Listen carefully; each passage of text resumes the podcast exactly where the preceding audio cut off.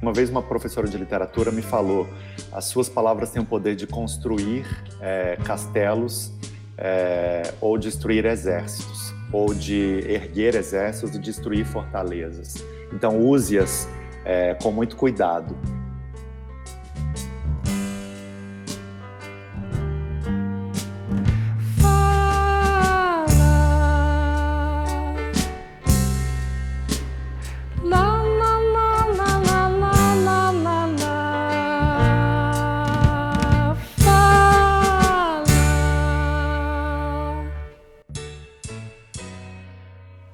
Pessoal, bem-vindos. Eu sou a Jaqueline Priston. Antes de continuar, assina ou segue o podcast Parlar no agregador que você está ouvindo a gente agora? Eu sou Flávia Vieira. Você está no podcast Parlare, o mundo pela lente da voz.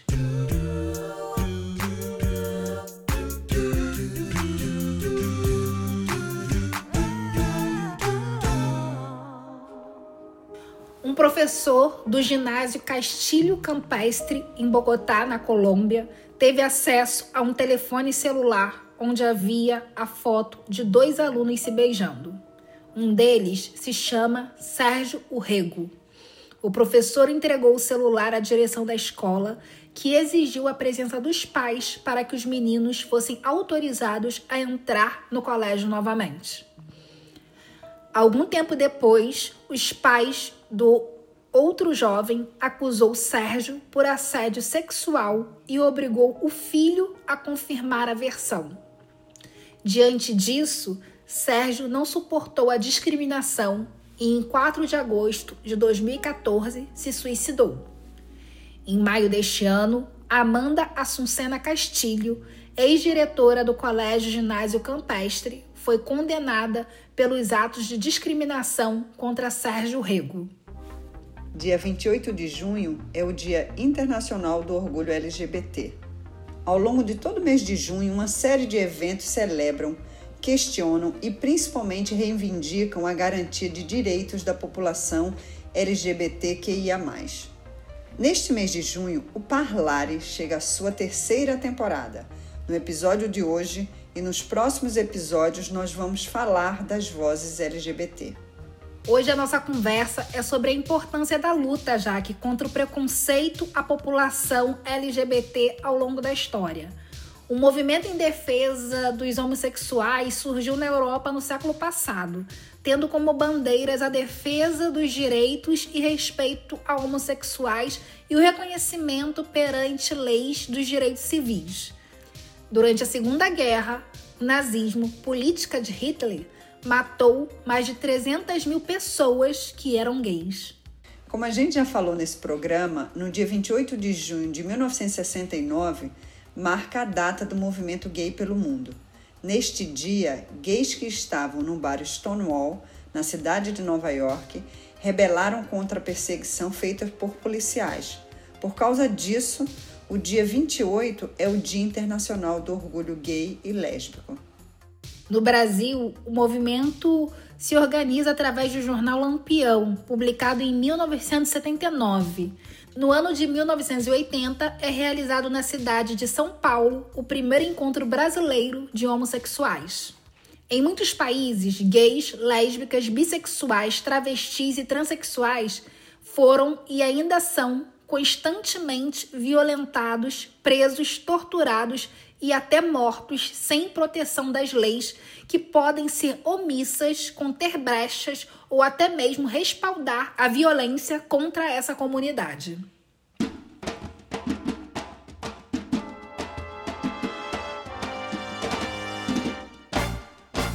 Me larga, não enche. Você não entende nada, eu não vou te fazer entender. Me encara Hoje nós convidamos o jornalista, publicitário e ativista, meu amigo Vitor Drummond, para participar do Parlare. Bem-vindo, Vitor. Obrigado, Flávia. Obrigado vocês duas, a você e a Jaque, pelo convite. É, o podcast está uma delícia, os temas são super relevantes. É um prazer estar aqui com vocês. O prazer é nosso, Vitor. É, eu acho que é muito especial trazer uma pessoa com seus conhecimentos, com a sua vivência, para agregar a gente aqui no Parlário. Mas vamos lá. Vitor, além de jornalista e publicitário, você é escritor, você canta e declama poesia maravilhosamente bem. Conta um pouco da sua trajetória para a gente. Agora Nossa. é por isso que você tem essa voz linda, né? Que recita e canta, agora descobri tudo. Ah, bom, isso aí é coisa da Flávia, né? Na verdade, assim, eu nunca me intitulo escritor, né? Eu escrevi um livro de 400 e poucas páginas em 2004, que na verdade foi meu trabalho de conclusão do curso em jornalismo, que foi a história da minha família, né? Que começa aqui no Reino Unido e até por isso eu estou aqui meio fazendo esse resgate é, ancestral, inclusive. É... Eu escrevo desde criança também, já que, na verdade, é, é, a minha maneira de me expressar profundamente, assim. Acho que a primeira vez eu escrevi com seis, sete anos uma peça de escola, de teatro, e a professora perguntou para minha mãe, assim, falou, a gente não quer que você faça é, os exercícios, as tarefas de casa é, para o Vitor. Ela falou, mas eu não sei do que você está falando. Ela falou, se eu pedi para ele fazer uma redação sobre o sol, e era um parágrafozinho, e aí eu fiz um texto assim de seis páginas. E aí eu entendi que eu gostava disso, né? Então, assim, eu lembro que aos 12 anos montei uma peça grande na escola e com temáticas adultas. Era casamento, gravidez, aborto, traição. A, a coordenadora da escola até falou, olha, umas, teve uma censurazinha passando pela escola. Falou assim, olha, tem uma palavra, tinha uma palavra no texto. Não sei se isso também vale aqui no podcast, mas estava lá. É, no momento de uma traição do casal, um chamava o outro de vagabundo, assim. E ela falou, essa palavra é muito forte para uma criança e para um público adolescente é, vamos trocar essa palavra. Então, teve uma censurazinha na escola. Então, escrever para mim sempre foi um caminho de, de me expressar a palavra em si, né? Tanto é que quando eu fui descobrir o fazer jornalismo, querer estudar jornalismo, é, primeiro vem de uma família já de muitos escritores e, e poetas e pessoas ligadas à arte. Então, de toda maneira, isso estava muito ali incubado em mim.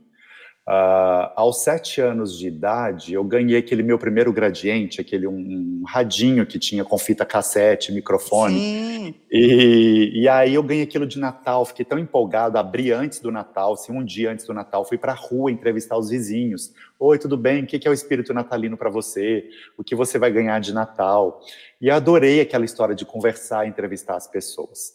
Aí corta para a época da, da, do fim do ensino médio, eu tinha ido estudar nos Estados Unidos, estava um pouco confuso entre estar no Brasil, é, estar fora, é, e queria fazer medicina. Aí a, a, orientadora vocacional me falou: por que, que você quer fazer medicina? Eu falei: porque eu acho que eu quero salvar e ajudar as pessoas. Ela falou: mas eu acho que você pode ajudar e salvar as pessoas através da sua palavra. É, olha aqui o texto que você escreveu. Eu tinha perdido meu pai aos 14 anos. E aí o texto que eu tinha escrito para esse teste vocacional era quase um texto de alta ajuda, assim, ajudando adolescentes a se superarem, passarem pelo luto, pela morte. E ela falou, olha aqui a sua redação, assim, é quase um texto de um psicólogo. Vamos encontrar... E aí todos os meus testes tinham dado para humanas, não para biológicas e exatas. É... E aí eu fiz esse teste, ela falou, vamos encontrar cursos que estejam próximos. Aí chegamos à conclusão que podia ser jornalismo, podia ser letras, podia ser publicidade. E aí eu fui fazer as duas, né? é, fazia jornalismo à tarde e publicidade à noite ao mesmo tempo, estagiava de manhã, comecei estudando numa universidade nos Estados Unidos e aí vim transferido para o Brasil. Então fiz duas pontas de semestre nos Estados Unidos, num ano e no outro, porque era a mesma universidade que tem sede nos Estados Unidos e tem um, um campus, um internato no Brasil, na região de Campinas. É... E aí, de manhã, segunda, quarta e sexta, eu passei num, pro, num projeto de intercâmbio da TV Globo que a Flavinha também fez. Na minha época tinha um outro nome, era Globo Universidade. E aí eu consegui esse acordo de fazer segunda, quarta e sexta, que eu passava pelo jornalismo e pelo entretenimento. Então ficava um período do estágio no Jornal Hoje e outro período no programa do Jô.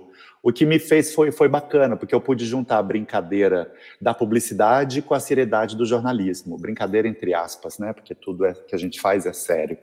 É, e aí, terças e quintas, eu estagiava no marketing da universidade.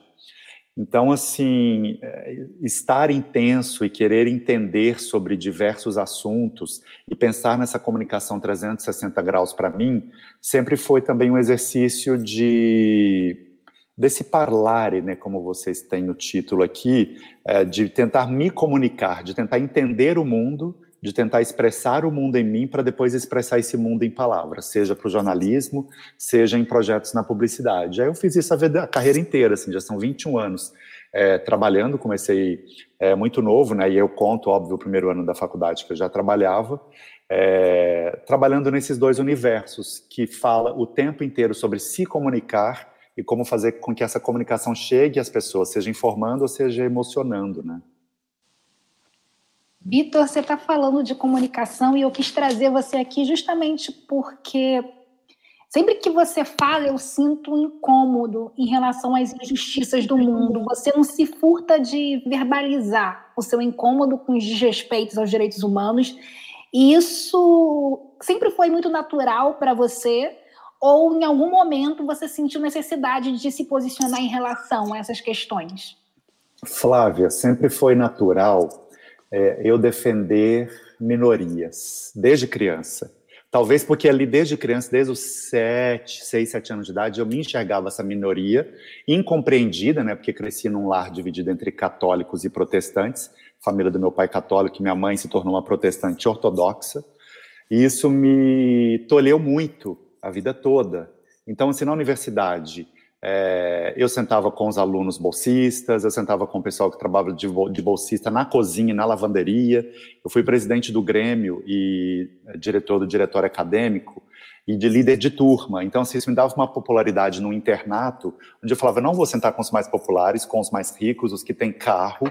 Então, eu sempre sentava com essa galera que eu entendia que era uma maneira de eu empoderá-las e uma maneira de eu entender, e, e, também de me identificar, né? Porque de alguma maneira eu também era fragilizado. Imagina estudar numa universidade religiosa, onde não podia ter contato físico entre homens e mulheres, o que dizer entre dois homens ou duas mulheres.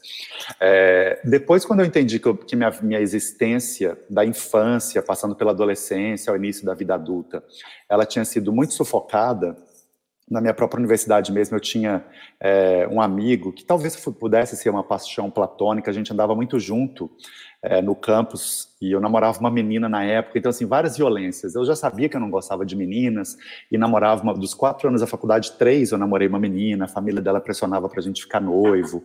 É, e esse, quando, essa, com essa minha amizade com esse rapaz, a coordenadora de é, do Centro Pedagógico e Aconselhamento Universitário, uma psicóloga, é, nos chamou no consultório dela, dentro do campus, e falou: Olha, a gente tem visto vocês, você estuda jornalismo e faz muita coisa no campus. Todo... Eu tinha uma companhia de teatro dentro do campus que todo sábado tinha uma peça nova é, e estava sempre em evidência, já, já estagiava na Globo, as pessoas me chamavam na universidade de aluno plim plim, então estava ali meio em evidência, e ela falou, e ele faz teologia, você está sempre na frente fazendo coisas, não é bom que vocês andem juntos, convidem uma outra pessoa, de repente uma terceira, uma menina, então você olha a quantidade de microagressões, né, que a gente passa ao longo da vida, e aí trazendo para o universo de casa, com uma mãe religiosa que acreditava com uma vida pautada na Bíblia, onde se pensava né, que é, é, dois homens juntos não vão herdar o reino dos céus, como a maioria das igrejas protestantes e cristãs pregam no Brasil e no mundo.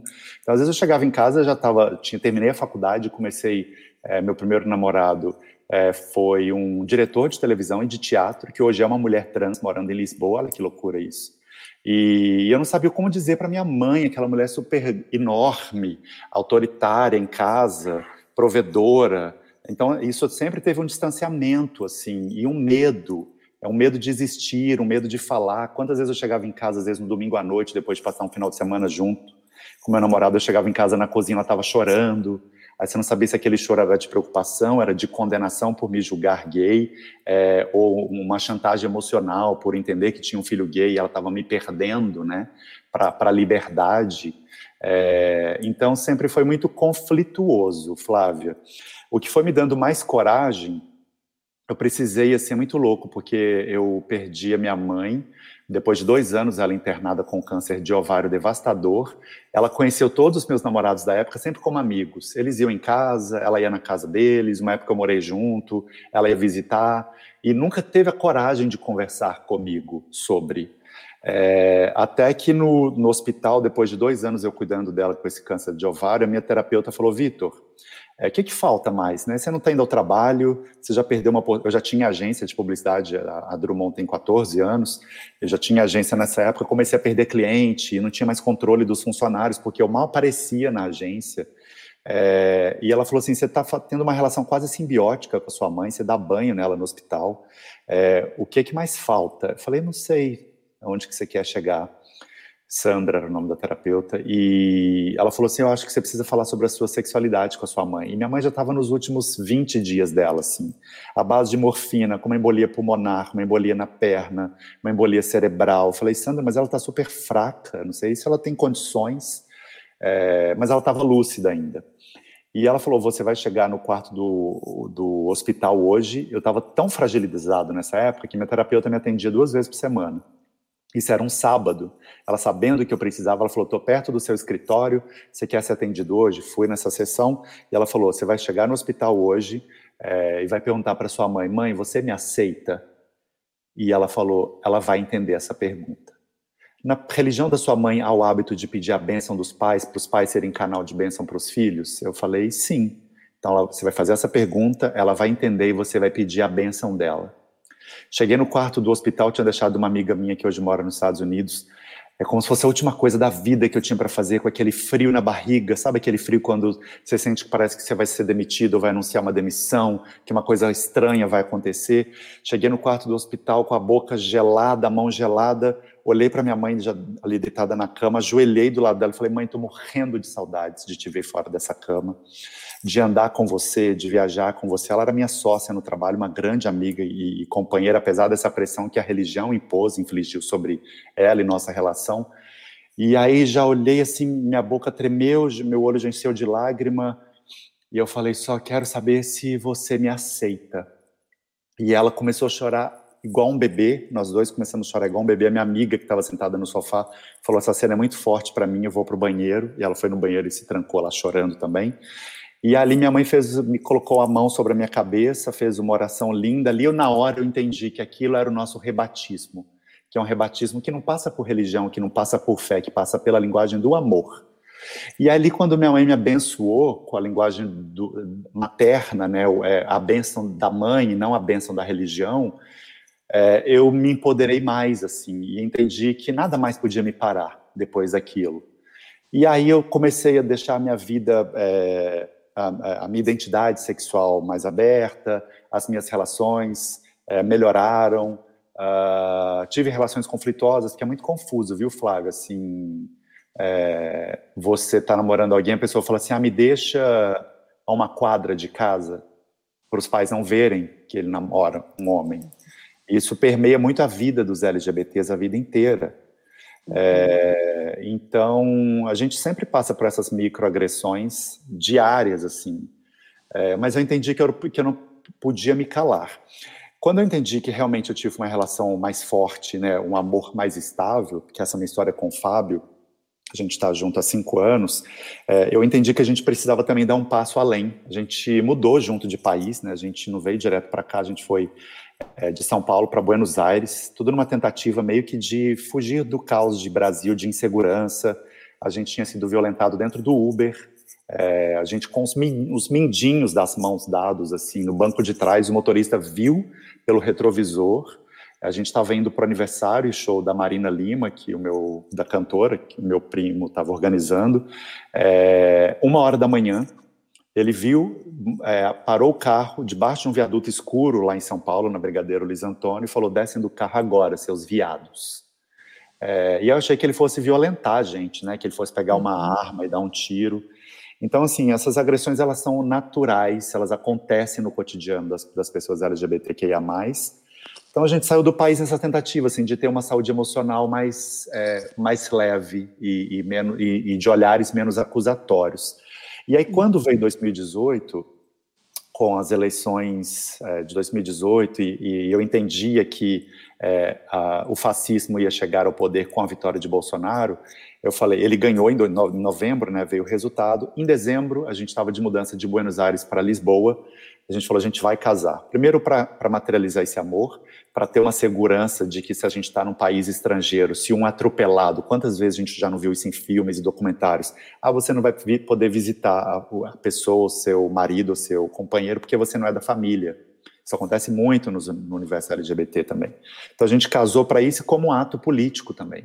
Falei, um presidente que fala durante a campanha e com vídeos que rolaram a campanha inteira, é, prefiro um filho é, morto a um filho gay, eu falei, então, é, é, sobre isso também a nossa luta, assim, é, é a gente poder se posicionar, é a gente poder empoderar outros casais, é, então foi um crescente, Flávia, assim, e... empoderar, é um, a, a, luta vem desde, a identificação vem desde a infância, mas o empoderamento, a força vem à medida que você vai passando por dores, né? Uhum. E, Vitor, você falando dessas microagressões e das as agressões que, que acontecem mesmo, né, que não são veladas, que são diretas, como você passou aí no, no táxi, o Brasil ele ocupa os maiores rankings de violência de LGBT e, contraditoriamente, tem as praias do Rio de Janeiro entre os destinos turísticos preferidos de LGBTs. E a maior parada gay do mundo é realizada em São Paulo. Como você percebe essa homofobia no Brasil? Pois é, Jaque, esse, esse cenário é difícil, inclusive, de contar para as pessoas de fora, de explicar para uma advogada internacional, por exemplo, é, uma, a nossa advogada mesmo fez essa pergunta no passado, mas nossa, o Brasil inclusive tem casamento, né? Aqui o casamento no Reino Unido é, é, entre pessoas do mesmo sexo foi aprovado em 2010, 13 no Brasil em 2011. Como é isso? Eu falei entre a lei e a prática tem uma diferença grande. Quando a gente pesquisou irmos para Lisboa, é, as matérias diziam ah, é o país que mais tem leis que apoiam e defendem a comunidade LGBTQIA+. Mas foi lá em setembro, 29 de setembro de 2019, que eu e meu marido a gente sofreu uma violência homofóbica enorme na principal praça do país, à luz do dia, na frente da polícia. Cinco agressores quase mataram o Fábio no chão na minha frente, por homofobia. Virou um crime público e, e isso saiu em muitos veículos. É, então, assim, entre a lei e a prática tem uma, uma, um abismo muito grande, né? Como, não vamos entrar nesse mérito agora, mas entre o fim da abolição da escravatura e, e, e, a não existência do racismo. Tem um abismo gigante. Então, assim, o Brasil é realmente o lugar onde tem uma parada gay gigante, como a de São Paulo, né? Você tem o posto 9 ali é, no Leblon, com um amontoado Ipanema. de... É, Ipanema, perdão, um amontoado de é, de encontros LGBTQIA+, que acontecem ali. É, há um turismo, inclusive, nesse sentido. Mesmo agora, durante a pandemia, vi vários amigos gays dos Estados Unidos, aqui da Europa, que não podiam ir para outro lugar e foram passar o Réveillon onde? É, no Brasil. Então, assim, primeiro, é, tem um cenário, acho que, da libertinagem sexual, é, que favorece isso, né? Por um clima quente, as pessoas sempre de sunga, é, as pessoas sempre sem camisa, de bermudas, os corpos favorecem esse cenário, fora esse mito né, de que o Brasil, quanto um país tropical, uhum. é esse lugar que a gente precisa desconstruir isso também. É, mas eu percebo que o contraponto a isso é ser um país extremamente conservador, é ser um país que é super eclético de várias frentes é, religiosas, mas que predomina o cristianismo, né? Mesmo sendo um Estado laico, o discurso de uma presidência é, desse homem que eu prefiro chamar de antipresidente é um discurso é, em função do cristianismo, é, do Deus cristão. Percebe-se uma perseguição clara que não como não é de agora, é de antes. Assim, quantas vezes a gente não ouviu falar coisas horríveis sobre religiões de matrizes afro no Brasil? Quantas vezes você vê um próprio cristão mesmo falando mal de uma religião quanto o espiritismo? E é desse lugar do conservadorismo cristão que eu percebo que onde, de onde parte esse preconceito, porque é, uma, é, uma, é um fundamento. Eu não estou falando do Cristo, né, que, que inspirou esse cristianismo. Eu falo desse cristianismo construído por mãos humanas, um cristianismo católico que oprimiu, que matou indígenas, que matou negros, é, que matou e invadiu em nome da igreja, né, em prol do dinheiro. É, esse cristianismo ele condena a homossexualidade, ele condena o casamento entre duas pessoas. É, então isso acho que empodera muitas pessoas no Brasil para que elas continuem violentando, fazendo essas microagressões em casas. Você falou para gente sobre situações que você viveu de violência explícita, né? Tanto aqui no Brasil quanto no, no exterior. É, como é que você se sentiu e reagiu diante dessas situações? Ah, de novo, Flávio, muito louco. Olha, no, no caso do Uber, é, especificamente, ah, eu lembro muito da cena de que no adesivo atrás do carro dele, um carro sedã, estava escrito Só Jesus salva, logo depois que ele expulsou a gente do carro por homofobia. E aí eu falei, o que, que eu posso fazer? Eu estava com medo mesmo, ou dele dar uma ré e nos esmagar contra o muro da calçada, assim, é, no lugar escuro ou tirar essa arma para nos dar um tiro. A única coisa que eu fiz foi pegar a minha arma, que é a nossa comunicação. Eu não consegui pensar em outra coisa, fiz uma live no Facebook, que está salvo lá, acho que em agosto de 2017, no meu feed tem essa live. Abri a câmera, botei no ao vivo e falei, olha, está acontecendo isso, essa placa do carro, a gente acabou de ser expulso, se acontecer alguma coisa com a gente, está aqui o registro. Olha a loucura, para onde leva o medo. Mas eu levo, o medo, em vez de me fazer ficar agressivo, ele me faz tentar me proteger com aquilo que a gente tem, né, que é a palavra, que é a comunicação, que são as mídias sociais, que também é uma forma de fala, de fala né? É, em Lisboa, é, foi mais violento, né? Porque teve sangue. Quando eu olhei para trás, primeiro assim, eles tentaram, são, é, são grupos, é, é, é uma facção mesmo que existe no país há décadas, 40 anos, porque quem hoje tem 50 anos fala, desde que eu sou criança, eles estão nessas mesmas ruas, nesses mesmos lugares, eles ficam, assim, nas, nos lugares turistas, turísticos, então, assim, na Rua Augusta, na Praça do Comércio, é, vendendo drogas à luz do dia, assim, duas meninas jovens, principalmente o público jovem, assim, dos 20 aos 40, é alvo para eles. Dois homens, então, nem se fala, né? Porque, assim, é, em termos de estudo, estatisticamente, homens usam mais drogas que mulheres. É, então, assim, sempre, a gente morando ali, em, no, em 10 meses de Lisboa, eles tinham abordado a gente umas 100 vezes. Porque a gente morava ali no centro histórico, então era um caminho que a gente ia de casa para o escritório, de casa para o coworking, de casa para academia, e todas as vezes, é sempre estão em, em bando, assim, três, quatro, cinco pessoas nos abordaram. É, eu ignorei, estava voltando de um almoço com, com uma prima minha que estava lá em Portugal para nos visitar. E eu falei, Fábio, a gente estava conversando sobre conta de casa num domingo à tarde, seis da tarde, com a luz do sol forte ainda, né, no verão, olha, vocês acabaram de ver aqui atrás, o sol se pôs nove e meia da noite. Então era seis horas, o sol estava super claro, o dia estava claro. É, ele ofereceu droga, a gente ignorou, quando ele viu que eu falei, ignora, porque eles são muito invasivos, às vezes eles encostam na gente.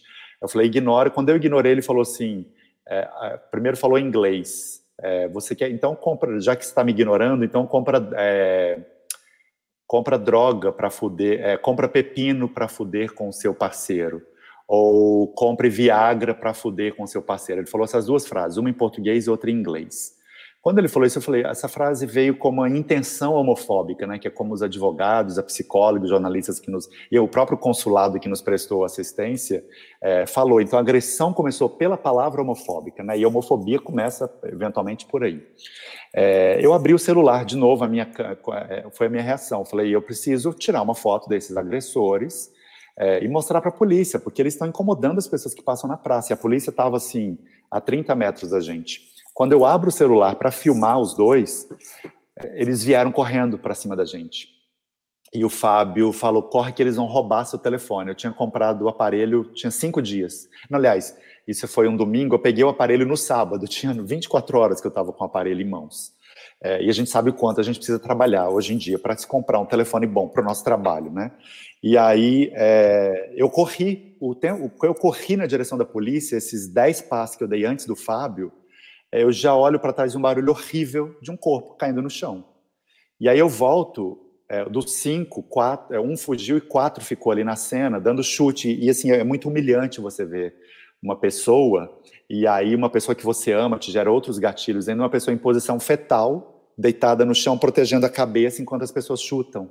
Chutam sua cabeça, chutam suas costas, chutam suas pernas. Quando eu já voltei para a cena, eu olhava para a polícia, olhei para a cena, não sabia para que lado ir. E aí eu já vi assim, a camisa rasgada, a bermuda rasgada, ele ensanguentado no chão. eu voltei para a cena. E aí abri o braço igual um gavião. É, a polícia não vinha, tá? Assim, a polícia vendo, vendo isso acontecendo, ela não veio. Eu precisei começar a gritar socorro, assassinos, em num tom tão alto. Eu gritava tão alto que minha voz ficou rouca por uns três dias, assim é, usando inadequadamente meu aparelho fonador, né? E as pessoas, os turistas filmando aquilo, é, tinha, eu lembro que tinha um grupo de chineses, um grupo de espanhóis, viram um, um, um, grande circo, assim, é muito triste. E aí eu percebi quando eu falei para eles, vocês parem com isso imediatamente, seus assassinos, porque se vocês não pararem, eu vou atrás de vocês até o inferno. E aí eu, foi o tempo, assim, eles congelaram com a minha palavra. Eu não precisei encostar uma mão neles. Eu acho que eles ficaram tão assustados porque eles pensam que a vítima nunca vai reagir, né? Que a vítima nunca vai ter palavra nunca vai ter ação. Quando eu fiz isso, eles ficaram ali meio atônitos. É, eu, foi o tempo de eu recolher o celular, o óculos, o relógio do Fábio, levantar ele do chão todo ensanguentado. E, e aí a polícia veio caminhando. Eu gritava: polícia, vem, polícia, vem. Eu falei: vocês não saiam daqui. Eles obedeciam a minha palavra. Porque é, é muito louco tudo. E a polícia demorou ainda uns dois minutos para chegar. Dois minutos numa situação dessa é uma eternidade. É, então, como eu reagi, Fábio? Assim, instinto de sobrevivência parece que a minha palavra e os meus instrumentos para fazer essa palavra chegar em outras pessoas acabam sendo é, a minha maneira é, de lutar por. É, e foi o que a gente fez. Eu falei assim: eu não vou deixar isso ficar barato. Imediatamente acionei é, alguns amigos que conheciam os jornalistas em Lisboa, e naquela semana a gente passou a semana, foram 50 entrevistas que a gente deu, assim. É, eu falei, vou para a televisão, uma, teve um programa que a gente ficou o programa inteiro, a pauta foi essa, depois no Jornal Nacional deles à noite também, é, e é isso aqui aí veio o medo, né? Porque a, a, a partir do momento que você usa o seu caso para fazer justiça e para que isso não aconteça com os outros, a gente começou a ser vigiado. E Lisboa é uma cidade de 800 mil pessoas, é pequena. Então as pessoas começavam a parar a gente nos supermercados, no ponto de ônibus. Falar, ah, eu te vi na televisão ontem. Ah, vocês moram ali. Uma vez uma menina desceu do ônibus com a gente e falou: Ah, eu vi uma reportagem sua na Marie Claire. Parabéns pelo que aconteceu e vocês terem ter tido a coragem de contar é, sobre o caso. Mas eu falei, gente, será que ela é mesmo alguém que está a favor da gente? Ou ela conhece os criminosos? Porque a polícia liberou os criminosos, eles não foram presos. Um erro grave Sim. do Estado, porque é um crime numa praça pública cometido por mais de três pessoas em Portugal, é um crime público e eles têm que ser é, arrastados, né, presos imediatamente. E eles não foram. Então, o medo tomou conta da gente. E foi esse medo que fez a gente vir para Londres. A gente não veio para cá porque é bonito, porque é legal, porque é seguro. O consulado falou: Vitor, busque um lugar mais seguro, porque vocês não são seguros em Portugal. É, e a gente não pode oferecer segurança para vocês, né? Porque o consulado nada mais é do que um, um grande cartório de despacho e, e de alguns aconselhamentos, mas ele não pode te oferecer segurança. Então é isso, Flávia e Jaque, assim, é pensar inclusive que o nosso movimento migratório no mundo, né, e, e a busca por esse lugar mais seguro, é, passa por essa dor, né, que nos atravessa desde a infância, a mim e o Fábio. Eu tenho certeza que você inspira muita gente sempre que você levanta a sua voz para lutar pelo direito da comunidade gay. E que voz, né? Vamos fazer, colocar entre aspas. Você tem uma voz linda. Quem Obrigado. são as pessoas que inspiram você nessa luta? Falando de Brasil, é engraçado, né? No Brasil tem pessoas é, que estão numa luta já há um tempo, como a Erika Hilton, né? Que é uma mulher trans eleita vereadora em São Paulo, com uma voz e uma articulação intelectual e social incrível. A Marielle Franco, que é uma pessoa que me inspira e me encoraja muito, e ao mesmo tempo que me amedronta, né? Porque a gente sabe que essas vozes, as vozes periféricas, as vozes pretas, femininas, LGBTs, é, no Brasil, eu falei isso para a Érica no dia que ela estava numa sala é, no outro aplicativo de voz que a gente usa, lá no Clubhouse, e falei, Érica, primeiro tem que te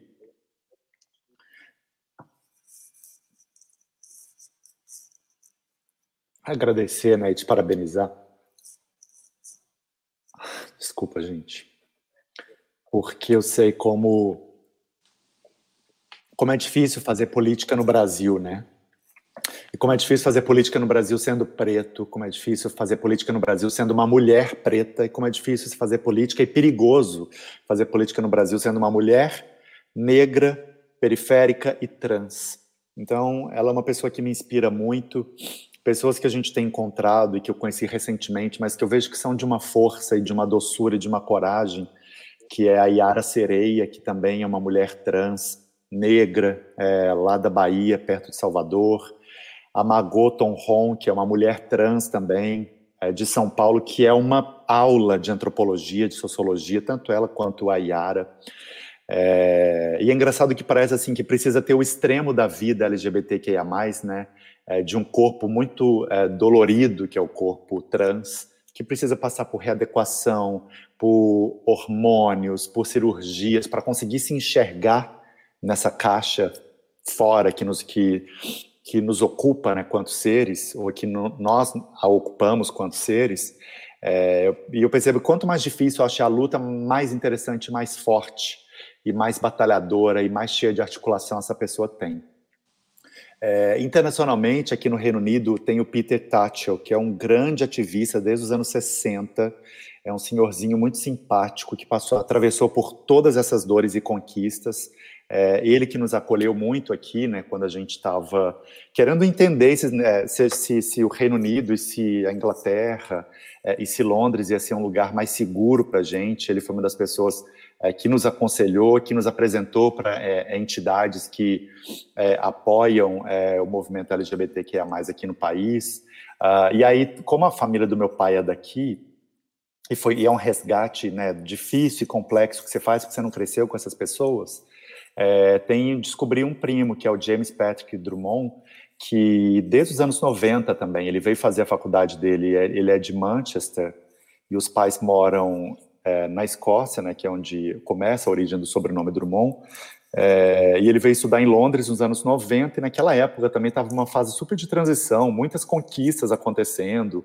É, os gays não eram muito vistos, bem vistos também é, em alguns lugares, em alguns restaurantes, em algumas casas noturnas. É, e o James participou ativamente das construções, é, das pautas. E aí tem o Daniel Lismore, que é também um grande ativista aqui, uma pessoa extremamente excêntrica, ele me parece uma que maravilha, assim, ele foi eleito até pela Vogue britânica como uma das figuras de 2020 é, que mais se veste excentricamente aqui no Reino Unido. A gente esteve junto, inclusive, ontem, é, conversando, debatendo com é, um representante do parlamento, da Câmara dos Lords, sobre, inclusive, as políticas do discurso que a rainha fez essa semana, né, na terça-feira, sobre o que eles querem banir a, a, terapia de conversão gay que ainda existe aqui no país, praticada por alguns grupos religiosos radicais e por alguns terapeutas.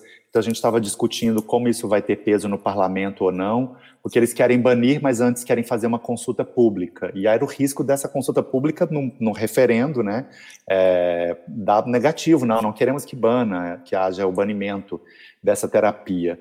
Mas como no próprio Partido Conservador aqui tem 20, 45 membros do Partido Conservador que são abertamente LGBTQIA+, então isso traz um peso mais leve, né, mais fácil você aprovar pautas LGBTQIA+, aqui no país, com o primeiro-ministro comprando as brigas é, da comunidade LGBTQIA+. Em 2019 ele fez um discurso falando que o parlamento e o Reino Unido ia ser implacável para combater crimes contra a comunidade, e a rainha também se posiciona, inclusive no próprio Kensington Palace, né, que é onde mora o William, o príncipe William e a Kate, boa parte do staff é de LGBTs, LGBTQIA+. É, então, são pessoas que eu tenho dialogado, que eu tenho ouvido, que me inspiram, que me fortalecem ou que me fazem tirar dúvidas quando eu acho que algum caminho pode ser difícil.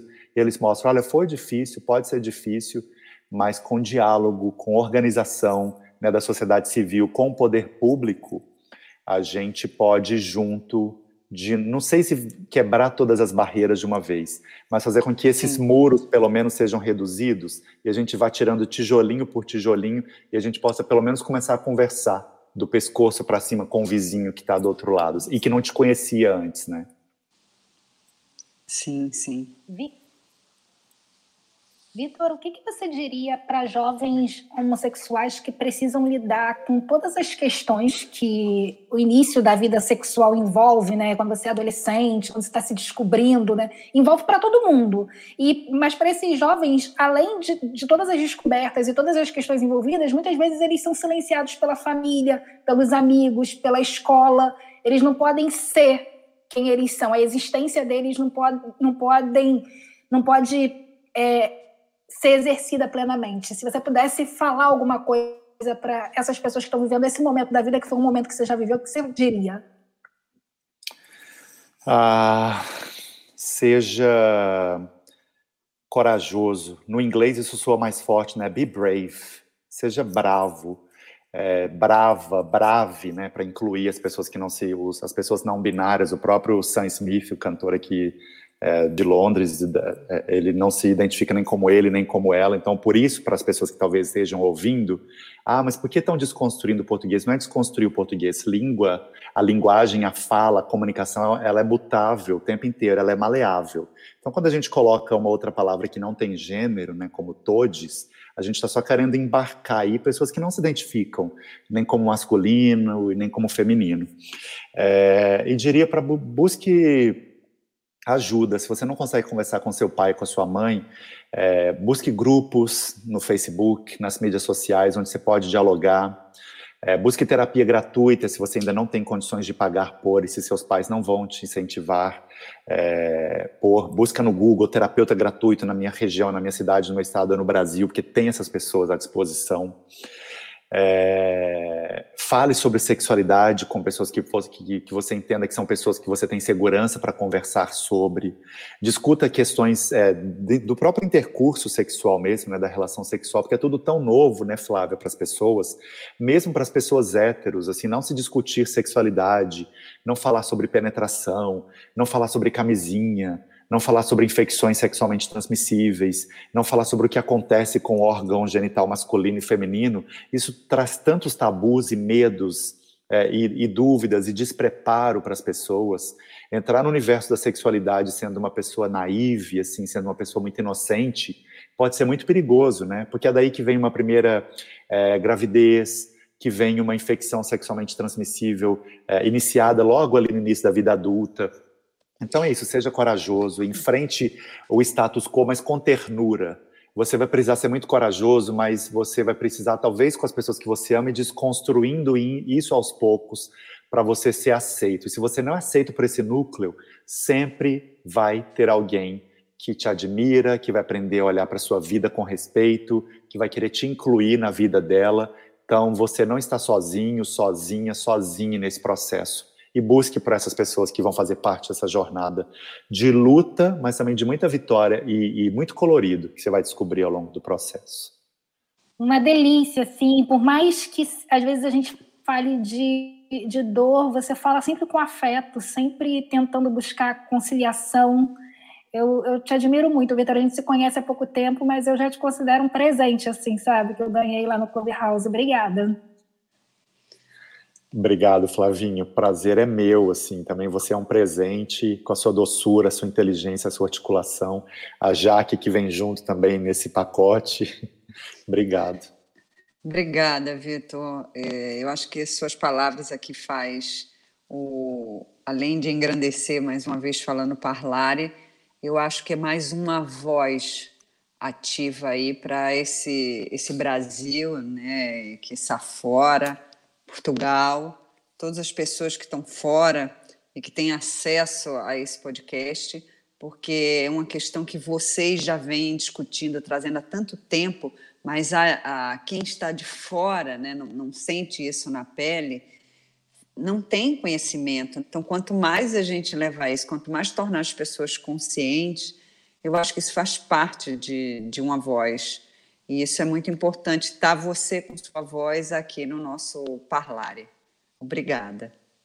Obrigado vocês. Vai ser um prazer sempre poder usar a minha voz. Se ela servir, uma vez uma professora de literatura me falou: as suas palavras têm o poder de construir é, castelos é, ou destruir exércitos, ou de erguer exércitos e destruir fortalezas. Então, use-as é, com muito cuidado e que se essas palavras elas servirem para diminuir muralhas, destruir preconceitos e abrir caminhos para que outras pessoas possam passar com mais segurança e mais leveza e menos medo, é, vou ficar muito feliz de estar ajudando de alguma maneira. Já que eu acho que a sociedade pode ser muito cruel com meninos gays ainda na infância, exatamente como o Victor comentou. Quantas vezes a gente não presenciou cenas em que meninos que têm a voz mais aguda ou que gesticulam muito quando falam, é, sendo já censurado desde muito cedo com frases do tipo: fala como homem, menino. Na realidade, essa voz aguda, mais fina, como as pessoas mesmo falam, né? É uma voz afeminada para os meninos. Esse tipo de voz é como se ela causasse um, um impacto, uma reação para quem ouve. Nós vivemos numa sociedade muito machista e existe uma expectativa imposta pela sociedade para os garotos. Eles têm que corresponder a esses padrões masculinos e a voz faz parte de um deles. E quando isso acontece, eles são motivos de piada, de bullying, as crianças muitas vezes elas são mais delicadas, mais sensíveis e elas se identificam com as meninas, com as atividades de meninas. E essa identidade também vai para a voz. Quem não conhece o filho de uma amiga ou algum garoto da escola ou da rua que é mais delicado e não gosta de jogar futebol e que fala mais fino?